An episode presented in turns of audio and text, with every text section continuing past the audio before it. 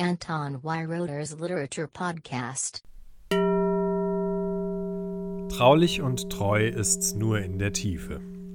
Nullzeit von Juli C. Sven, der Ich-Erzähler des Romans Nullzeit, ist leidenschaftlicher Taucher und hat irgendwann einmal ein Jurastudium abgeschlossen. Das sind aber auch schon die beiden einzigen Gemeinsamkeiten mit der Autorin des Romans. Denn im Gegensatz zur öffentlich sehr präsenten, manchmal vielleicht überpräsenten Julie C., die neben ihrer literarischen, politischen und journalistischen Aktivität nicht nur eine Promotion abgeschlossen hat, sondern seit 2019 auch Verfassungsrichterin in Brandenburg ist, hat Sven der Rechtsprechung und überhaupt der ganzen von C so gerne analysierten deutschen Gesellschaft den Rücken gekehrt, um sich auf Lanzarote als Tauchlehrer selbstständig zu machen. Sven hat es gerne einfach und klar. Er liebt es, unter Wasser zu sein, weil er dort seine Ruhe hat und sich sicher fühlt. Das Verhältnis zu seiner Freundin Anja, die er aus Deutschland nach Lanzarote mitgebracht hat und die in seiner kleinen Tauchschule die Büroarbeit macht, ist eine Zweckbeziehung mit wenig Leidenschaft. Auf der kargen Insel die hier wie ein entlegener Ort am Ende der Welt erscheint, führt er mit ihr ein sehr regelmäßiges Eremitenleben. Seine Ruhe wird durch Jola und Theo gestört, ein Pärchen aus Deutschland, das bei ihm für viel Geld in einem Intensivkurs tauchen lernen will. Jola ist Schauspielerin in einer Daily Soap und hofft auf die Hauptrolle in einem biografischen Film über eine berühmte Taucherin, für die sie sich mit dem Kurs bei Sven vorbereiten will.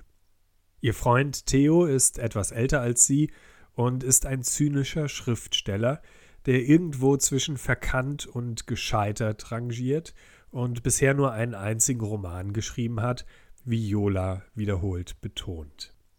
Jola und Theo bringen ein ganzes Bündel Beziehungsprobleme und sonstigen psychischen Ballast mit auf Svens einsame Insel und ziehen ihn in ihre Hassliebe hinein. Als Tauchlehrer ist er unter Wasser für die Sicherheit seiner beiden problematischen Schüler verantwortlich, die ständig nach Gelegenheiten suchen, sich gegenseitig nicht nur seelisch, sondern auch körperlich zu verletzen. Die Grenzen zwischen Spaß und Ernst verschwimmen schnell. Svens Job wird noch dadurch weiter erschwert, dass Jola sehr offen mit ihm flirtet, um ihren Theo zu provozieren. Nach wenigen Tauchstunden hat Sven sich in sie verliebt, was Theo nicht entgeht. Diese Dreieckskonstellation wird dann zur echten Gefahr, als Sven sich an seinem 40. Geburtstag auf eine Expedition begibt, um in tiefere Gewässer hinabzutauchen und ein versunkenes Wrack aus dem Zweiten Weltkrieg zu suchen. C.'s relativ kurzer Roman hat viele Facetten und muss gegen das abgegrenzt werden, was er trotzdem nicht ist. Insbesondere muss er ein Stück weit gegen seinen eigenen Klappentext verteidigt werden. Dort heißt es, Nullzeit sei ein Psychothriller und außerdem ein Kammerspiel über Willensfreiheit, Urteilsfindung, Schuld und Macht. Nullzeit ist zweifellos ein spannendes Buch, aber es ist schade, dass es um irgendeine Einordnung und vielleicht auch um der Vermarktung willen der Kategorie Thriller zugeordnet wurde, die nicht hundertprozentig passt. Dieses Label nimmt einen Aspekt vorweg, der erst gegen Ende wirklich hervortritt.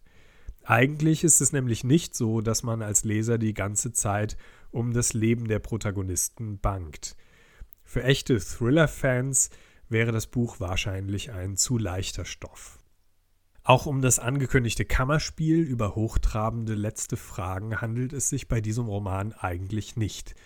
Es geht um die zwischenmenschliche Reibung, die in einer erfolgsorientierten und auf Geld und Berühmtheit fixierten Gesellschaft entsteht.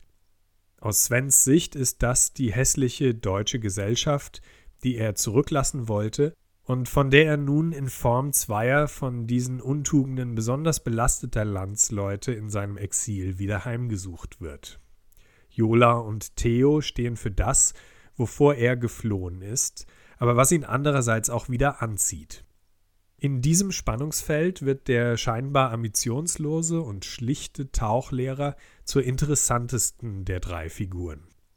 Der äußerliche Beziehungsmachtkampf zwischen Jola und Theo weckt in Sven einen inneren Konflikt zwischen dem, was er in Lanzarote gesucht und was er in Deutschland zurückgelassen hat.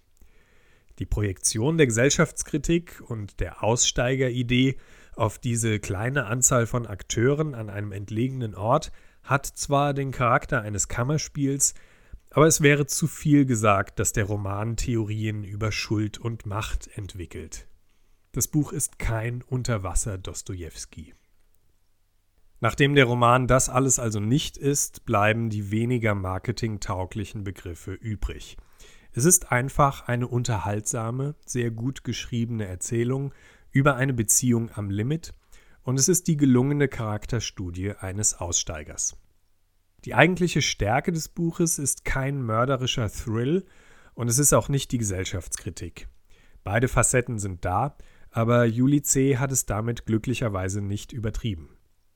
Es gibt zwar eine Szene, in der Sven, Jola und Theo mit einer schrillen Regisseurin, einem herablassenden Literaturkritiker und ein paar B-Prominenten zu Abend essen, Figuren, die wohl sämtliche Macken des deutschen Kulturbetriebs repräsentieren sollen, aber davon abgesehen versucht der Roman sich nicht als Gesellschaftssatire oder Spiegel, der irgendwem vorgehalten werden soll.